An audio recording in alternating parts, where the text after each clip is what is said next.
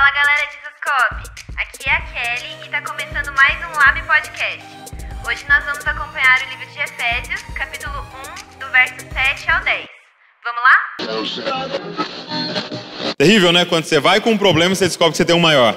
Sabe quando você vai com febre no médico e descobre que tem um problema maior por trás? Você achava que era febre? Então, é isso que acontece quando você chega aqui e você começa a se expor à palavra de Deus. Porque você achou que era o problema do divórcio. Você achou que era o problema financeiro. Você achou que era uma doença física. E quando você chega aqui, você descobre que o problema, na verdade, se chama pecado. O problema se chama pecado. E aí o, o negócio é mais fundo do que a gente imagina. Por quê? Porque pecado, Isaías vai dizer, que é o que faz separação entre nós e Deus.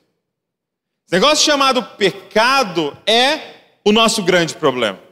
É o nosso grande vilão. Só existe doença porque existe pecado. Só existe divórcio porque existe pecado, por causa da dureza do nosso coração. Só existe é, é, é, é irmãos traindo irmão por causa do pecado. Só tem assassinato e corrupção por causa do pecado. Então, o, o pecado é a raiz de todos esses problemas. E o pecado é o que faz separação entre nós e Deus. Ok? O pecado é o que, é o que construiu um muro e colocou o homem aqui, a criatura, e Deus lá, o Criador. E nós não temos acesso a Ele por causa do pecado. E aí o que acontece? A gente entra num problema, é, num problema das características de Deus. Porque você vai ver nas Escrituras, em toda parte, sendo afirmado de que Deus é bom, de que Deus é justo, amém? Isso é maravilhoso. Se tem uma notícia boa, é que Deus é bom.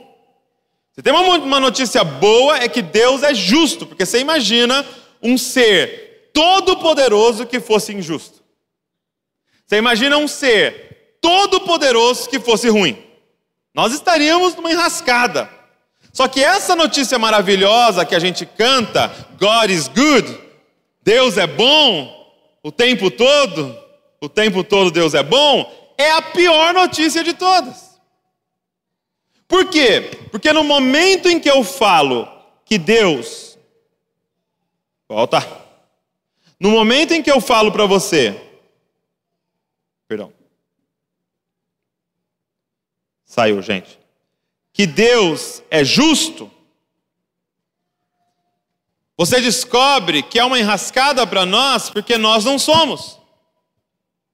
E um dia, gente, eu e você vamos estar de pé diante desse Deus, desse juiz, que é completamente justo. Fala comigo, justo. Ou seja, ele é pura retidão, pura santidade, pura justiça, 100% justo. E aí nós vamos estar diante dele e eu te pergunto, como é que está o seu saldo de retidão? Nós vamos chegar diante dele e ele vai nos julgar. E ele vai nos julgar de acordo com as leis dele. E leis que são dele, mas que estavam na tábua do seu coração. Muitas pessoas falam, mas, mas e Douglas, e aquelas pessoas que não sabiam a lei? Não existe quem não sabe a lei. Está na tábua do seu coração. Você já ouviu alguém que nem está num contexto cristão, não conhece a Bíblia, dizendo assim, cara, isso não é certo. Já ouviu alguém falando isso? Pois isso aí é injusto. Por quê? Porque tem um senso de justiça dentro dele. Mas é muito doido porque aquilo que eu falo, isso é injusto, eu faço. Quem aqui já ficou bravo porque viu alguém ultrapassando você pela direita? Quem aqui já ultrapassou alguém pela direita? Você, você entende a nossa situação? Aquilo que eu condeno num dia, eu faço no outro. Aquilo que eu fico bravo num dia porque é injusto, ele deve estar levando a mãe para o hospital, não sei o quê. No outro dia sou eu fazendo. E aí eu te falo, eu te pergunto, como é que será estar diante de um Deus justo? Imagina que eles pegassem esses políticos corruptos e provassem que eles roubaram milhões e por causa do roubo dele de milhões a saúde ficou prejudicada e tem um monte de gente morrendo na, na, na fila do hospital, e aí eles levassem esse, esse homem corrupto diante do juiz e o juiz falasse: Ah, hoje eu acordei de bom humor, tal, é, é meu aniversário de casamento, então, absolvido. É um juiz justo? É um juiz justo? Não. O que é justiça? É a pessoa pagar por aquilo que ela fez. Meu irmão, você imagina você diante de um juiz que sabe da tua vida inteira o que você fez, o que você pensou e a intenção do seu coração. Agora, a gente entra numa situação complexa, por quê? Porque ao mesmo tempo que a Bíblia afirma dessa justiça de Deus, ela afirma a graça de Deus, a misericórdia de Deus, o amor de Deus. E agora, eu te pergunto, como esse Deus pode ser completamente justo e completamente graça? Porque se eu chegar diante dele e ele falar absolvido, ele não está sendo justo, porque eu sou culpado. Mas se ele me condenar, eu vou falar, mas e a graça? Você não é gracioso? Tem misericórdia de mim? Como que ele pode ser 100% justo e 100% graça? 100% bom e 100% amor? Qual era a única forma, gente? Se ele não podia simplesmente ignorar, ah, eu decidi, vai, vou adotar todo mundo, mas eles têm que pagar. Então, é disso que esse verso está dizendo. Em Jesus, nós temos o que? A redenção. O que esse verso está dizendo é o seguinte: eu tive que comprar vocês. Redenção era um preço pago para é, é, comprar alguém que estava cativo. Quando alguém se tornava um escravo, alguém da família dele ou alguém bondoso podia ir lá e pagar uma quantia para redimir aquela pessoa e ela estaria liberta porque alguém pagou o preço da redenção. Como que Deus podia ser 100% justo e 100% graça? Somente se Ele mesmo viesse e se sacrificasse no nosso lugar, aonde que a justiça e a graça se encontram 100% na cruz do Calvário. Na cruz você vê um Deus totalmente justo, porque ele estava derramando a ira dele sobre alguém. Mas você vê um Deus totalmente graça, porque ele estava perdoando todos nós na cruz do Calvário. Sem a cruz, gente, nós vamos ter que abrir mão de um dos dois atributos de Deus. É somente na cruz que ele é completamente justo. E é somente na cruz que ele é completamente graça. E ele nos perdoa. Foi, foi necessário um preço ser pago para que a gente fosse comprado de volta. Tem uma história muito bonitinha de um menino que ele pegou um pedaço de madeira assim, e ele pegou lá uma faquinha, ele começou a esculpir um barquinho. E ele ficou lá dias raspando aquela madeira e fazendo um barquinho para ele. E aí ele terminou e fez um barquinho. Aí ele foi até um rio perto da casa dele, começou a brincar com o barquinho no rio. Ele viu o barquinho flutuando, mas de repente veio um vento, levou o barquinho dele. E ele tentou correr atrás do barquinho e o barquinho foi embora e ele ficou chateadíssimo. Ele tinha feito tanto tempo aquele barquinho e o barquinho foi embora. Tá? E ele não conseguiu pegar o barquinho dele. E aí um dia ele está andando na cidade e ele passa na frente de uma loja de coisas usadas, ele olha na vitrine, o barquinho dele lá dentro. Ele entra e fala: Meu senhor, esse, esse barquinho é meu, eu perdi. Ele falou: Não, não esse barquinho aqui está é, tá à venda. Se você quiser, você pode comprar por tal quantia. Ele falou: Não, mas é meu. Ele falou: Não, não interessa era seu. Ele está à venda. Se você quiser, você pode comprar. Aí esse menino foi lá, trabalhou, fez alguma coisa para os pais, pediu dinheiro para os outros, juntou e foi lá e comprou o barquinho. E aí, quando ele saiu da loja, ele abraçou o barquinho dele e falou: Agora você é meu duas vezes, porque eu te fiz e eu te comprei. É isso que Deus tem para dizer para nós em Efésios 1:7. Vocês são meus duas vezes. Porque além de ter criado vocês, eu comprei vocês de volta para mim, cara. Eu criei vocês, vocês eram meus por direito, mas vocês estavam cativos no pecado, vocês eram escravos de Satanás, e eu fui lá e comprei vocês de volta para mim, cara. Isso é redenção. Nós somos comprados. Então a terceira bênção, primeiro, eleitos, segundo, adotados, terceiros, redimidos. Terceira bênção é que nós somos dele por direito. E o que é de Deus, ninguém toca, meu irmão.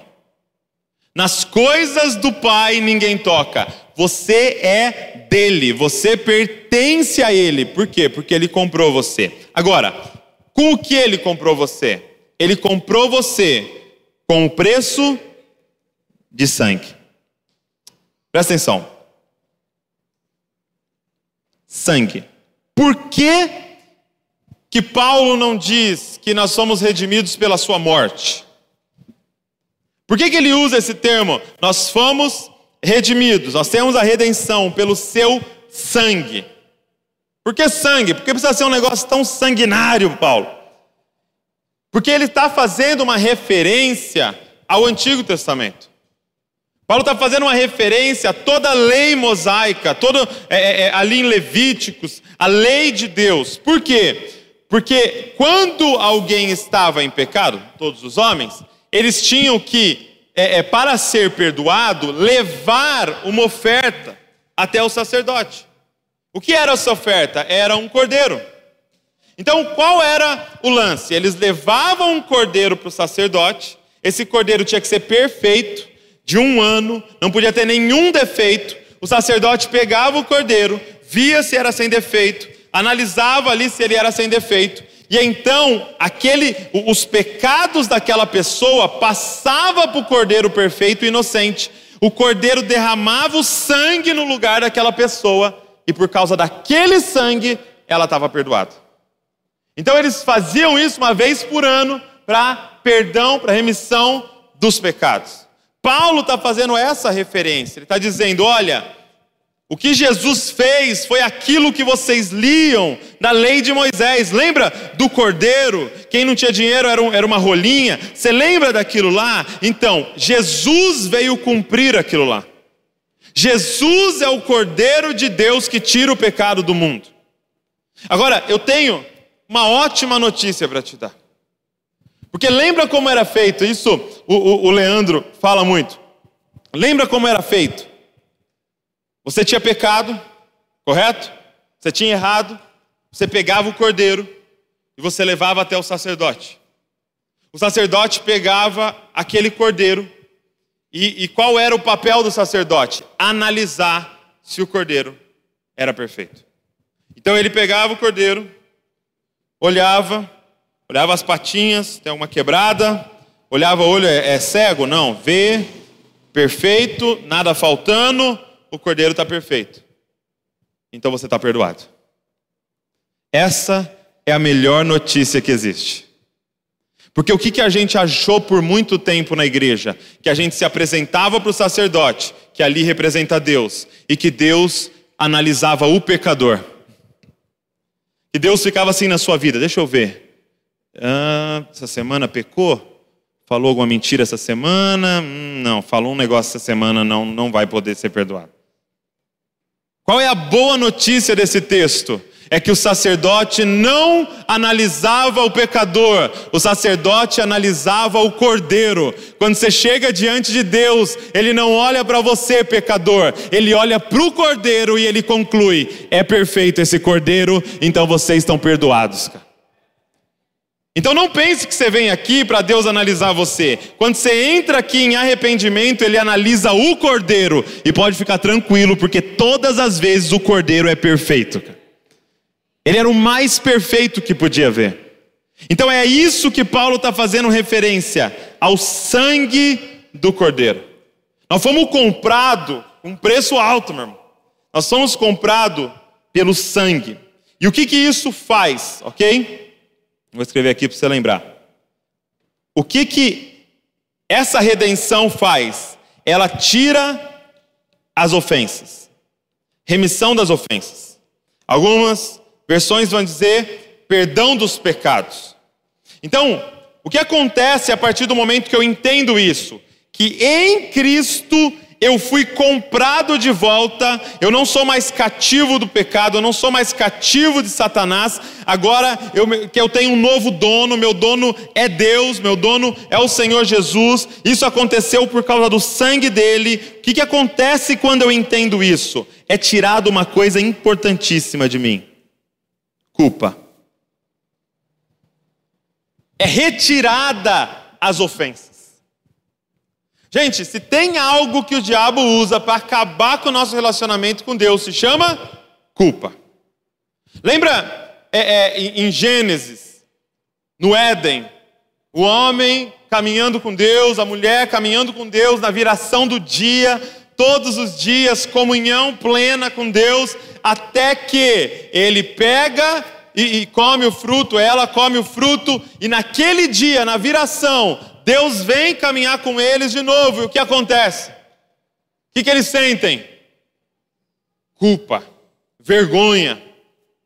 Eles sentem culpa, eles sentem vergonha. E é interessante que ele está se sentindo culpado, e o que, que ele faz? Quando Deus pergunta assim: Adão, o que, que você fez, cara? O que, que ele faz? Foi a Val. Foi a mulher que o Senhor me deu. Ele já culpa dois na tabela. Foi a mulher, já culpa a mulher que o Senhor me deu. É culpa sua também. ele está se sentindo culpado. Para se livrar da culpa que ele faz, culpa outro. Não, não, não, eu não fiz nada. Foi ela que me deu. Ela abriu minha boca, me obrigou a comer, fez assim eu mastigar. É culpa dela e é culpa do Senhor por ter me dado. Quando Jesus morreu na cruz, ele morreu para retirar de nós a culpa. Como, gente? Porque ele não foi como Adão. Ao invés de falar, é culpa deles, ele na cruz do Calvário ele estava dizendo: Jesus, Deus, é culpa minha, derrama ira sobre mim. Ele olha para os soldados romanos e ele diz assim: Pai, perdoa-os, pois não sabem o que fazem. E o pai deve ter dito assim: Mas como que eu vou perdoar eles? Eles são pecadores. Aí ele disse assim: Mas a culpa é minha, pode derramar sobre mim. Diferente de Adão que disse a culpa é dela, Jesus disse a culpa é minha. Então hoje nós podemos viver sem culpa. Hoje nós podemos, foi, foi retirado de nós a culpa, para quê? Para termos comunhão com o Pai. Sabe, isso aqui é um grande desafio, gente, de renovação da mente. Quando você for para a presença de Deus, não há culpa. Porque Ele não vai analisar você, Ele vai analisar o cordeiro. Porque o sangue já foi derramado, o preço já foi pago, você já foi redimido. Então isso aqui é uma renovação de mente. Você vai entrar na presença do Pai e você tem que chegar lá e dizer: estou completamente perdoado. Você tem que entrar todos os dias com essa sensação: eu estou sem pecado. Mesmo sendo um pecador ainda, mesmo ainda pecando, eu tenho que ir para a comunhão dele, a comunhão com ele, me sentindo completamente perdoado. Por quê? Porque eu confio completamente na redenção em Cristo Jesus. Isso aqui, gente, é muito importante, porque por muito tempo a gente entendeu, não, é Jesus, mas é Jesus mais. E aí você completa. Não é, não é fácil assim, Jesus fez tudo. Não, é Jesus mais. Vamos dar uma forcinha aí, né? É Jesus mais não faltar nenhum domingo, e se puder na terça também. E aí você faltou no domingo porque teve o aniversário da sua avó, e aí na segunda você vai orar e você fala, ai meu Deus, será que Deus ficou meio chateadão? Porque. Então você está falando, é Jesus mais frequentar a igreja? Não, é Jesus e Jesus sozinho que faz a obra. Você pode ter deixado de aprender uma palavra nova, você pode ter deixado de ter comunhão com seus irmãos, e você pode querer e tem que estar aqui todo domingo mesmo porque é maravilhoso, mas não é o que te salva. Não é Jesus mais oferta, não é Jesus mais dízimo, não é Jesus mais nada, é Jesus sozinho que faz a obra. O sangue dele é suficiente, não precisa da sua ajudinha. Não precisa da sua mãozinha. Ele fez tudo. E é assim que nós temos que viver sem culpa. Sem culpa nenhuma. Quando vem a culpa, o que acontece? Por causa da culpa, o homem ele percebe que ele está nu. Porque ele tá, como ele está se sentindo culpado, o que, que ele faz? Se esconde. Tem até uma dica para os pais aqui. Seu filho estiver mentindo, sabe o que ele faz? Esconde a mão. Pode reparar. Se estiver mentindo, se tiver feito, está falando, você fez tal coisa? Ele, não, não. Por quê? Porque a gente se esconde. A gente quer se esconder quando a gente está se sentindo culpado. Você pode ver que políticos são treinados quando vão dar as suas, é, é, é, é suas preleções a mostrar a mão. No meu governo, farei tudo, blá, blá, blá, blá, blá, blá. Por quê? Porque é um sinal de inocência mostrar a mão. Que é um sinal de se expor.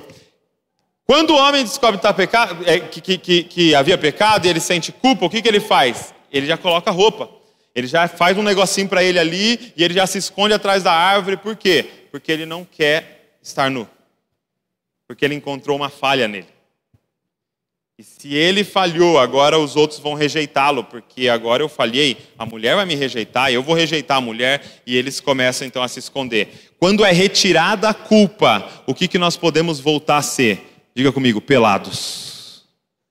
O que é a igreja, gente? É, a, é o ajuntamento dos pelados. Não tem mais culpa, meu irmão. Você não vai ser salvo pelo seu pecado, então para de esconder ele. Não é pelas suas obras que você vai ser salvo. Então para de querer fingir que você é santo. E você pode vir pelado agora. Você pode se abrir agora. Você pode ser você agora. Porque é só assim que você vai ser curado disso aí que você precisa ser curado. Você não precisa mais fingir uma casca de santidade. Por quê? Porque não é esse teatro que vai te salvar. Você já foi salvo pelo sangue do Cordeiro perfeito que morreu no seu lugar. Vem pelado. E quando que Jesus conquista isso para nós? É porque todas as imagens que a gente vê de Jesus na cruz, para não ficar escandalosa, tem um paninho aqui. Ele morreu pelado, meu irmão. O homem, quando pecou, fez assim. Ele, quando morreu, morreu assim, cara. Ele ficou pendurado nu lá, para que você não tivesse mais vergonha, cara, de se expor. Ele se expôs no nosso lugar à vergonha, para que a gente pudesse agora estar tá aqui junto e se abrir. E ele termina esse versículo dizendo assim: olha, segundo as riquezas da sua graça. E eu acho isso aqui maravilhoso. É como se ele estivesse dizendo assim: fica tranquilo, a minha graça é gigantesca. Fica tranquilo que a minha graça é muito grande, é muito rica. Ou seja, não tem pecado grande demais para mim. É como que eles dizendo: ah, não, Senhor, mas, mas o que eu fiz, é, é, eu entendo que o Senhor perdoa, tá, mas o que eu fiz, ele fala: não, você não entendeu as riquezas da minha graça. Você não está entendendo o preço que eu consigo pagar. Não interessa, não existe pecado grande demais que ele não consegue dar um jeito. É a remissão dos nossos pecados, é a redenção pelo seu sangue, segundo a riqueza da sua graça. E aí ele continua, e ele diz assim: olha, que ele fez abundar conosco em toda sabedoria e prudência. Então, é, é, o que, que ele está dizendo? Que a riqueza da sua graça, ele fez de forma abundante, ele fez abundar conosco, como? Em toda sabedoria e prudência. Presta atenção. Então, a gente viu até aqui essa terceira bênção espiritual: redenção, ok? Nós somos redimidos, nós somos comprados. Então, isso fala do sacrifício de Jesus, isso fala da cruz, ok? Mas a partir do momento que eu fui salvo, isso não é a obra completa. Eu fui salvo, e quando eu fui salvo, Ele fez abundar em mim sabedoria e prudência. Presta atenção. Então, a continuação após pós-salvação, eu acredito que a maioria aqui é, é, entendeu isso, a maioria que é salvo. Douglas, o que acontece pós-salvação? Qual é a vida pós-cruz? O que acontece depois que eu nasço de novo? Agora, Ele derrama de forma abundante em nós sabedoria e prudência. Sabedoria e prudência, ok? E sabedoria, você sabe o que é sabedoria? É, é uma aplicação da inteligência. Eu gosto muito de uma definição que eu vi no, no livro do Tiago Brunet. Ele disse assim: qual é a diferença entre inteligência e sabedoria? Ele falou assim: a inteligência é você saber, por exemplo, que tomate é uma fruta. Quem sabia que tomate é uma fruta? Levanta a mão aí só para fingir. Então. Tomate é uma fruta. Inteligência é saber que tomate é uma fruta. Sabedoria é não colocar tomate numa salada de fruta. O que é sabedoria? É aplicar a inteligência. Tem muita gente extremamente inteligente, mas não sabe aplicar sua inteligência. Então, a primeira coisa que ele diz que ele derramaria sobre nós é sabedoria. E segundo, prudência. Essa palavra prudência não é da forma que a gente entende no sentido de ser cauteloso, cuidadoso. A definição dessa palavra prudência, olha que interessante. Deixa eu abrir novamente que é a minha definição. É assim, olha. Prudência. Opa.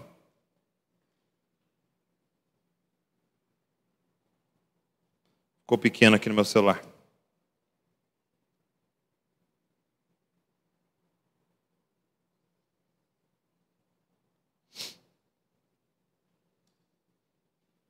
É conhecimento, presta atenção, conhecimento e amor pela vontade de Deus.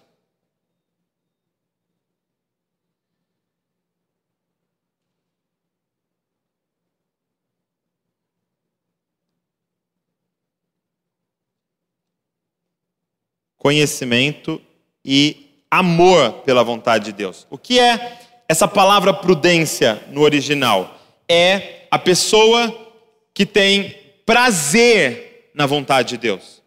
Então não é simplesmente sabedoria que você vai, a sabedoria você vai conhecer a vontade de Deus. Mas essa palavra prudência é prazer, é amor pela vontade de Deus. Então, quando ele te salva, ele diz que ele derrama isso sobre você, sabedoria. E aqui é uma coisa muito importante: ele nos dá sabedoria. Ok? Então, essa sabedoria é uma sabedoria do alto. Sabe quando Pedro diz, Tu és o Cristo, filho do Deus vivo? E Jesus diz, Isso não foi carne ou sangue, mas foi o meu Pai que te revelou. Isso é sabedoria do alto. É o véu foi arrancado do seu rosto. Você está olhando agora e entendendo. E prudência, prazer naquilo que você está entendendo. É isso que está acontecendo aqui hoje. É isso que Deus derramou sobre vocês. Você saiu da sua casa numa terça-feira à noite e veio aqui para ficar uma hora e meia olhando para a palavra de Deus. O que, que é isso? Sabedoria e prudência. Você quer saber a vontade de Deus e você ama a vontade de Deus. É isso. É isso que Ele derrama sobre nós. Agora, por quê? Para que essa sabedoria e prudência? Presta atenção. Para você agora descobrir o mistério da sua vontade. E aqui, meu irmão, começa a parada. Salvação, gente, é apenas o meio para isso aqui. Salvação é importantíssimo, porque sem salvação não tem o véu retirado, não tem redenção, não tem adoção, não temos comunhão com Deus. Beleza. Agora, fui salvo, Fui adotado, tenho comunhão com Deus. Aí que a história começa, porque aí ele derrama sabedoria e prudência para que você conheça o mistério. Ô oh, mistério, fala comigo, mistério. Mistério é uma palavra em carioquês, você tem que falar. Agora ele vai nos revelar o mistério da sua vontade. Meu irmão, você vai descobrir agora qual é a vontade de Deus. E por que mistério? Mistério não porque era algo difícil, que Deus é, é, é, é, uma coisa assim muito complexa e não tinha como entender, não. Mistério, porque sem sabedoria não tinha como saber, sem o véu retirado não dava para entender. Portanto, deixa eu te falar uma coisa: Moisés não sabia desse mistério. Abraão não sabia desse mistério. Davi não sabia desse mistério. Foi revelado a partir de Cristo esse mistério, porque em Cristo o véu foi retirado do nosso rosto. Então não é uma sabedoria humana. Esses homens talvez foram mais inteligentes que todos nós, porém, o Espírito decidiu revelar a nós através das Escrituras agora. É um mistério.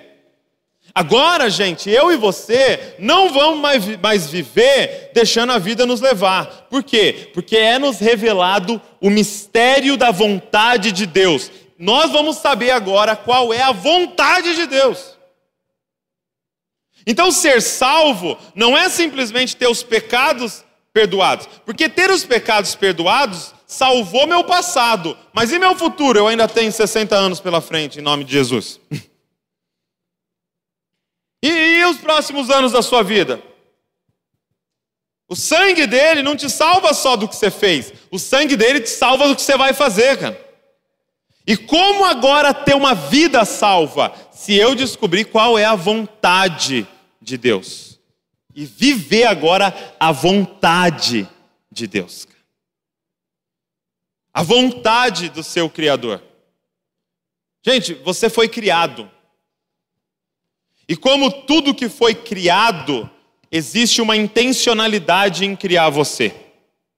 Qual é o problema do ateísmo, gente? O problema do ateísmo é que a gente tira um criador.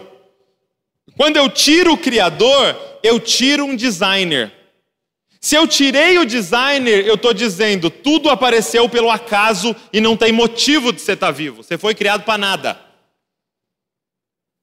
Então é por isso que eu posso acessar pornografia e olhar para as moças e, e, e, usar elas como pedaço de carne, porque se não tem designer, elas foram criadas pelo acaso, surgiram por causa de um esperma e de um óvulo e por causa de hormônio, e a gente usa do jeito que a gente quiser. Mas a partir do momento que eu falo, existe um Deus que tem uma vontade e ele me criou de acordo com a vontade dele, quer dizer que tem um designer por trás de todas as coisas e existe uma razão para você estar tá vivo em 2019 em Bragança Paulista e você está aqui nesse lugar hoje à noite. Tem um motivo. E no momento que a gente descobrir, meu irmão, começa a redenção da nossa vida. Porque imagina, alguém da, da roça lá que analfabeto acha um iPhone no chão. Ele fala: pô, que legal. Vou usar isso aqui para. É, tem uns papéis que ficam voando em cima da minha mesa, vou usar como peso de papel. Que desperdício. Um objeto caro, que faz mil coisas, está sendo usado como um peso de papel. É o que está acontecendo com muitos de nós. Por quê? Porque você não sabe para quê isso, essa, cria, essa criação genial está aqui. Nós precisamos descobrir qual é o mistério da sua vontade, segundo o seu beneplácito, que ele propuser em si mesmo. Ou seja, Deus sozinho teve essa vontade. Ok? Ele não consultou ninguém, amém? Ele não precisou fazer reunião com ninguém. Ele propôs nele mesmo e ele vai terminar aquilo que ele começou, amém? Ele propusera em si mesmo. Então, o que nós entendemos até aqui? Ele me elegeu, uau! Ele me adotou, glória a Deus. Ele me redimiu, para quê? Para me revelar o mistério da sua vontade.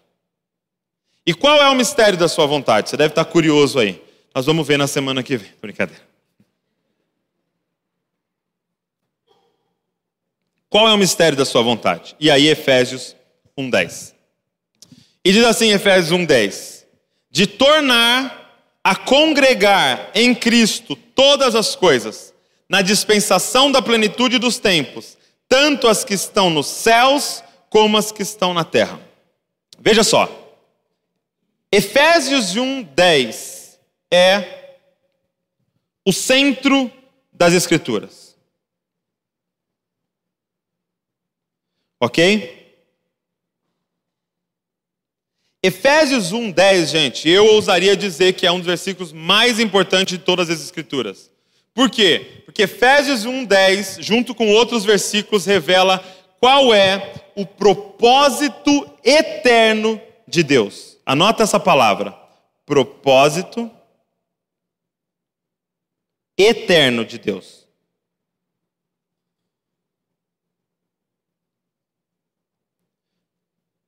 Presta atenção.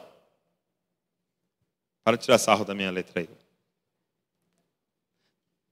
Essa frase, propósito eterno de Deus. Presta atenção. O propósito, qual, qual o propósito eterno de Deus? Vamos pensar junto aqui. O propósito eterno de Deus é salvação? Sim ou não? Por quê? Está dizendo que salvação não é propósito de Deus? Isso dá sete anos de azar. Por que, que não é o propósito eterno de Deus? Por quê? Salvação. Porque é um meio, porque antes do homem pecar tinha salvação? Não. Após Jesus voltar, vai ter salvação? Não, vai ter acabado. Então não é o propósito eterno de Deus. Agora, missões é o propósito eterno de Deus? Não. É um propósito de Deus, mas é o propósito eterno? Não. Evangelismo é o propósito eterno de Deus? Ações sociais é o propósito eterno de Deus? Não, porque não tinha ação social no Éden e não vai ter na Nova Jerusalém. A pergunta é: qual é o propósito eterno de Deus que se revela de Gênesis a Apocalipse? Relacionamento. Relacionamento é uma boa palavra.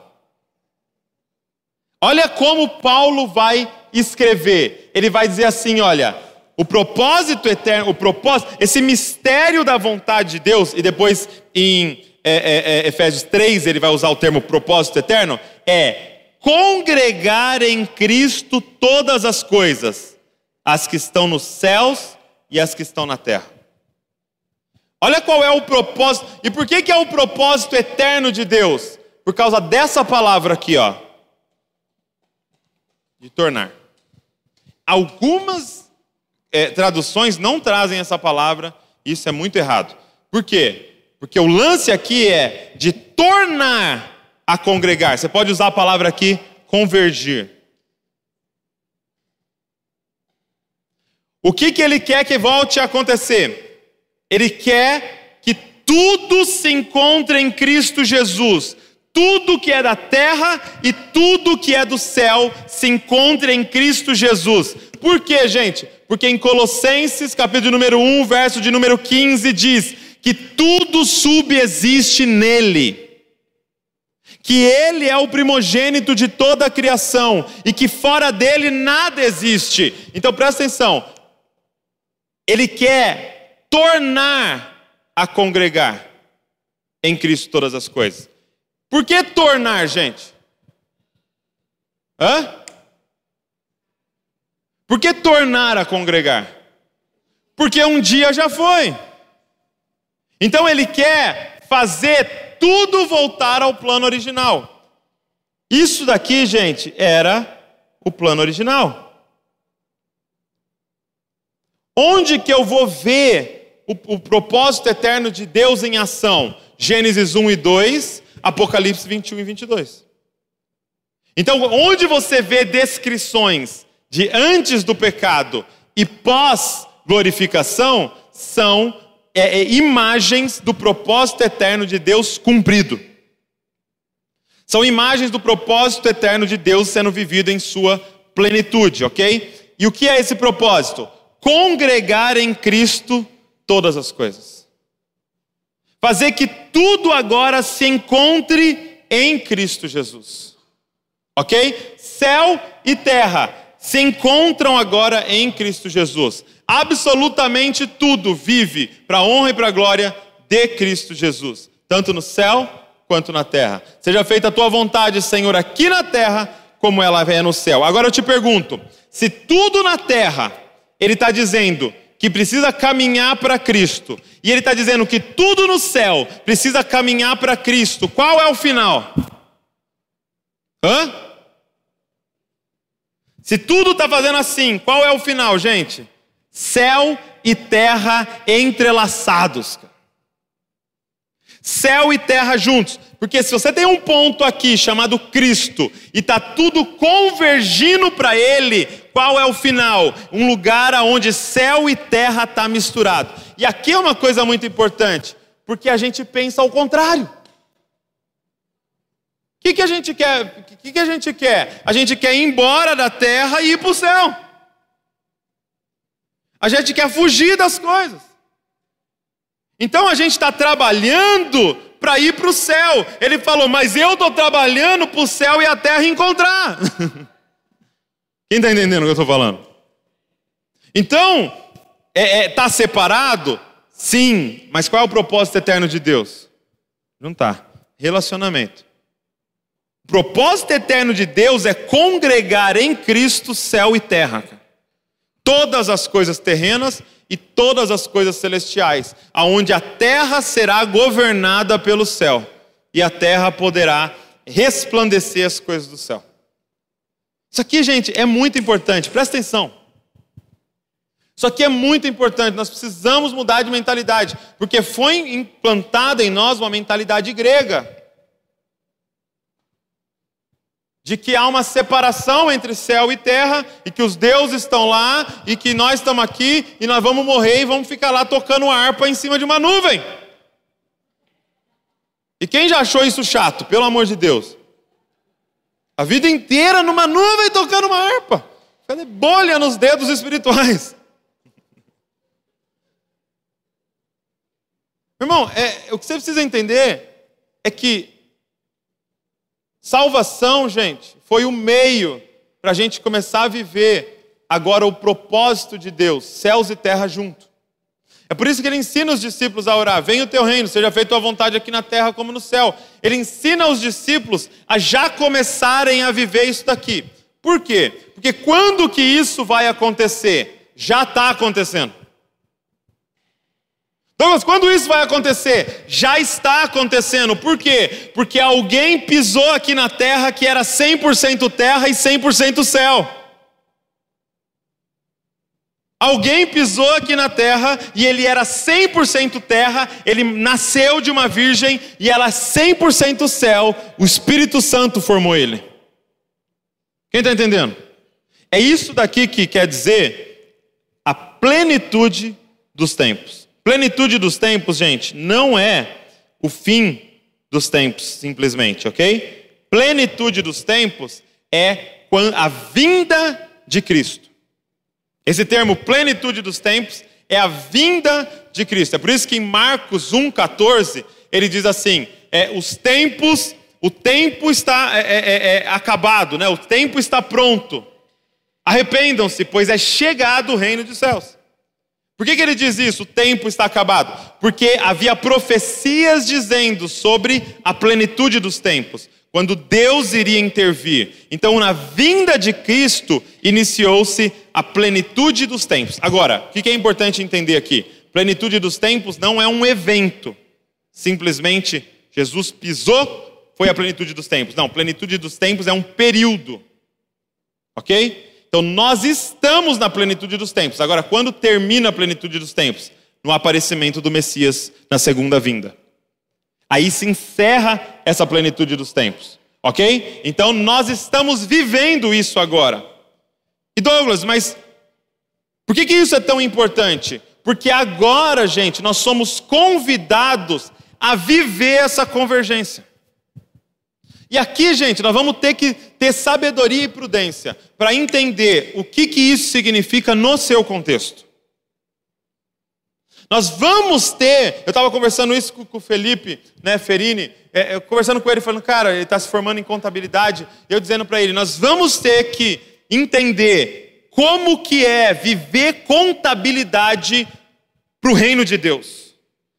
Nós vamos ter que entender como é que é, é o céu e a terra se encontrando na contabilidade.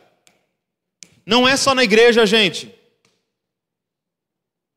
Não é aqui o lance. O lance é onde você está plantado. Como que você já vive isso, aonde você está plantado, para que você seja um profeta dessa geração e com a sua vida anuncie o que está por vir. E vão te perguntar por que você vive assim? Porque um dia céu e terra vão se encontrar, cara. Só que eu já descobri isso e eu já vivo assim. Eu lidero uma empresa.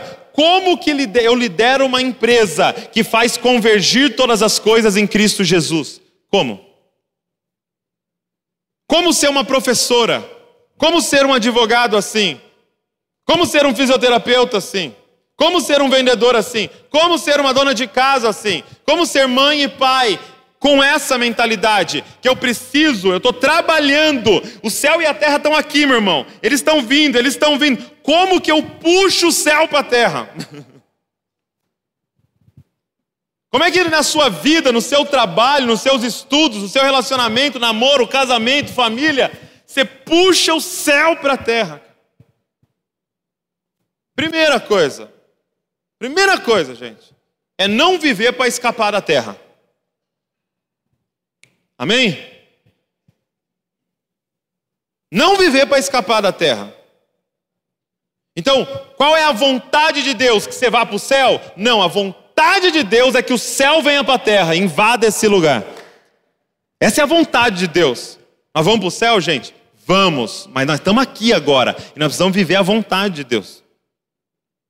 Qual? Trazer o céu para a terra, trazer o céu, cara, para a fisioterapia. Como é que eu massageio para a glória de Deus? Fala para mim.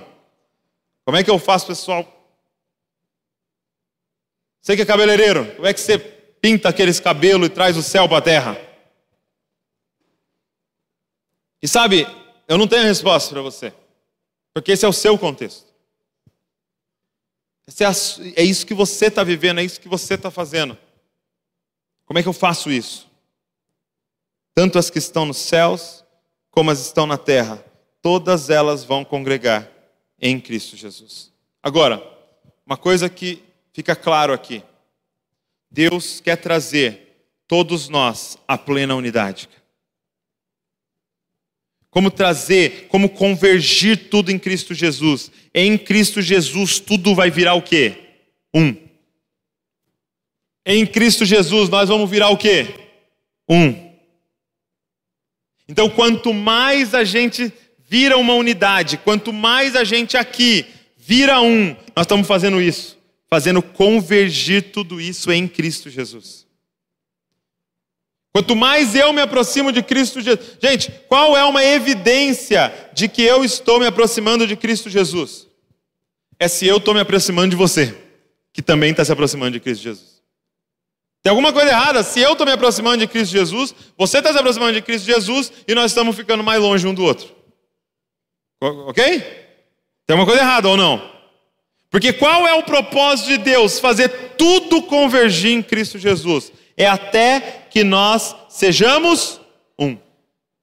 É até que nós sejamos um. Nós vivamos como um.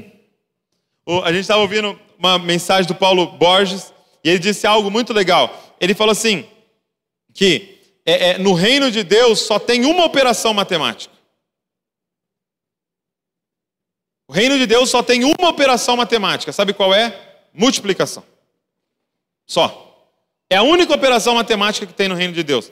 Porque a gente aprendeu, e, e ele diz algo muito, ele fala assim, que quem nos ensinou a somar foi Satanás. Porque para eu somar, por exemplo, é, eu vou somar mais um na minha igreja, eu tive que subtrair de algum lugar. Então, para somar, eu tenho que subtrair. Para somar, nós temos que arrancar.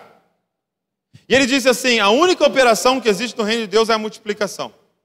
Como a gente entende, acha que é, a soma é uma é, é, é, é, está no reino de Deus, a gente tem, por exemplo, uma mega dificuldade em entender a Trindade. Por quê? Porque a gente acha que a Trindade é um mais um mais um, que é igual a hã? três, só que é só um Deus. E aí nós fica doido, né? E como que é um mais um mais um igual a um?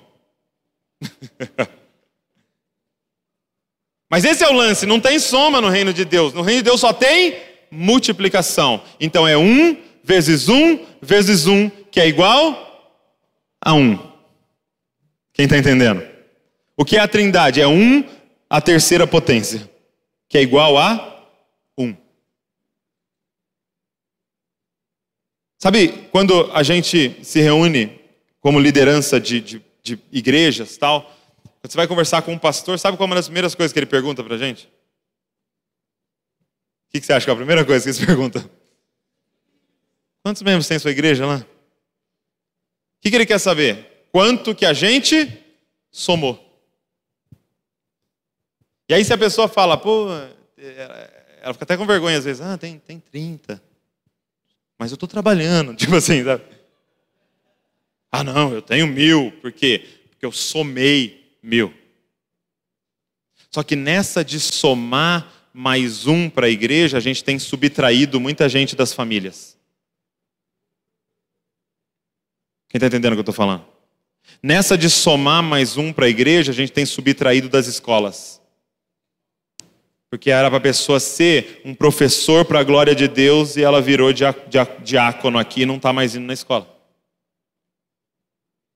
Era para ela fazer é, direito e ela está fazendo teologia. E a gente somou aqui e subtraiu lá. E aí ele disse assim: ele falou assim, quando perguntarem para você quantas pessoas tem na sua igreja, qual é a resposta correta? Na minha igreja tem um, vezes um, vezes um, vezes um, vezes um, vezes um, vezes um, vezes um, que é igual a um.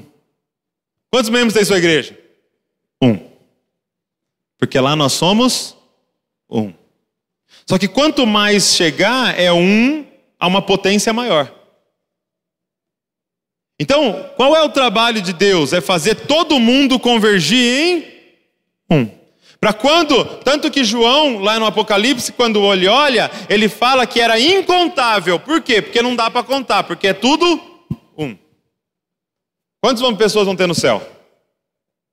Um. E no reino de Deus? Uma. porque vai ser Cristo em todos. E nós nele. E todos seremos o quê? Então a próxima vez que perguntarem quantas pessoas tem na família de Zascoff, você responde: tem uma pessoa. Porque se você quiser vir, você vai ter que vir para multiplicar e não para somar. Porque se você somar aqui, está subtraindo de algum lugar. Então nós vamos vir para multiplicar e nós vamos multiplicar todo mundo junto e no final tem que dar um resultado. Um. Esse é o propósito de Deus. Fazer convergir em Cristo todas as coisas. É o céu e a terra se encontrando. É o céu e a terra agora vivendo juntos. O propósito de Deus para a sua vida. É você juntar céu e terra. Você agora é o que Jesus era quando pisou aqui. Ele iniciou a plenitude dos tempos e a gente continua ela. Por quê? Porque você é um ser 100% terra e 100% céu, porque o Espírito de Deus habita em você e o seu espírito é um com ele. Então agora, onde que céu e terra se encontram? Em nós, na igreja. É por isso que quando você pisar aonde você está pisando, você precisa cumprir esse propósito de Deus, de fazer convergir céu e terra. A pergunta é: como que alguém que é como Cristo faz o que você faz? E nós vamos ter que queimar neurônio. Estou vendo uma ali ela fazendo assim, ó. Nós vamos ter que. E vai ter coisa que você vai ter que parar de fazer. Amém? Porque não junta céu e terra, isso aí que você está fazendo. Vai ter uns procedimentos que você vai ter que parar de ter. Porque não junta céu e terra, isso aí que você está fazendo. Nós vamos ter que aumentar uns salários e baixar uns preços. Nós vamos ter que aumentar umas qualidades aí. Por quê? Porque nós somos aqueles que estão anunciando que céu e terra vão se juntar plenamente um dia, mas já começou em nós. Então nós vamos ter que falar disso para as pessoas. Quem está entendendo o que eu estou falando? Está dando para entender? Então nós vamos conversar agora. Amém? Eu tenho umas perguntas para vocês. Como a cruz consegue demonstrar a justiça de Deus e sua graça ao mesmo tempo? Como a culpa nos afasta de Deus? Como nós pecadores podemos lidar com ela? E como o propósito de Deus pode ser vivido na prática? propósito eterno de Deus, ok? Como o propósito eterno de Deus pode ser vivido na prática. E agora é a hora de você compartilhar aí. É... Vamos fazer o seguinte. Vamos de trás para frente. Começa com a última. Ok? E se der tempo, você vai para as outras. Começa na última. Beleza? Vamos começar na terceira, todo mundo. Se der tempo, a gente vai para as outras. Vamos lá, valendo!